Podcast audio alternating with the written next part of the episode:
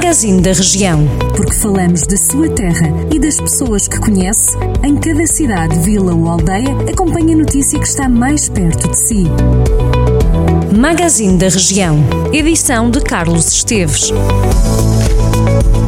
Está na hora de conferirmos algumas das notícias que estão em destaque em jornaldocentro.pt, correspondentes aos municípios com cobertura noticiosa por parte do Jornal do Centro. Começamos por Mangualde, onde os maiores sinos de sempre vão tocar na Sexta-feira Santa. O carrilhão Lusitanos irá assinalar a Páscoa com dois concertos no Conselho. O Conselho Mangualde recebe então este carrilhão, que irá tocar temas mais eruditos e também populares e que é considerado o maior e mais pesado carrilhão itinerante do mundo. É composto por 63 sinos, pesa 12 toneladas. Os concertos têm lugar na freguesia de Chãs de Tavares, às 3 da tarde, e também no Largo Dr. Couto, às 9 e meia da noite. Quem quiser assistir só poderá fazê-lo em casa, uma vez que não será permitida a assistência no local nem aglomerações de pessoas por causa da pandemia. A Câmara de Mangualde refere em comunicado que o som do concerto será ouvido nas ruas envolventes aos locais indicados. Reportagem Jornal do Centro para ler em jornaldocentro.pt as vidas que não se perderam na tragédia de Santa Combadão ficaram para contar uma tragédia que aconteceu há 20 anos. Duas décadas depois do acidente de autocarro com peregrinos de Fátima, a tristeza na freguesia de Travassós de Cima, em Viseu, ainda prevalece. O acidente ocorreu em Santa Combadão. Se alguns decidiram continuar com a vida, nunca deixaram outros a tristeza de lado.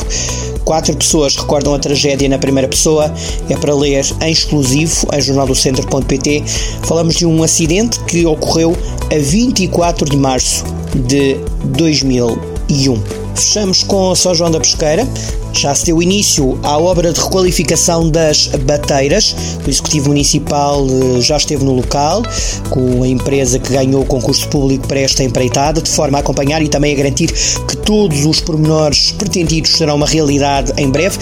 Esta é uma das obras que há muito os uh, habitantes de São João da Pesqueira garante o município. É uma obra que eles há muito aguardavam e que agora, como prometido, vai ser concluída de forma a, diz o município, dar a dignidade e atratividade turística que as bateiras, como porta de entrada para o Conselho, há muito mereciam. Esta é uma obra que vai então beneficiar este local privilegiado como uma das principais entradas no Conselho de São João da Pesqueira.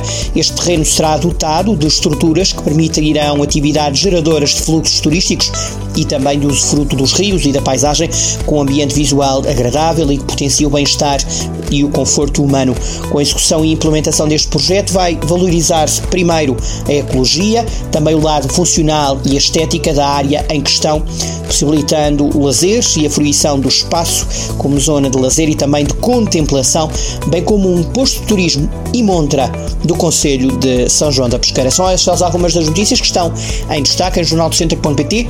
Recordo 24 conselhos, mais um, o de Guiar da Beira, presentes continuamente em jornaldocentro.pt. Continuem connosco, estamos cá para si.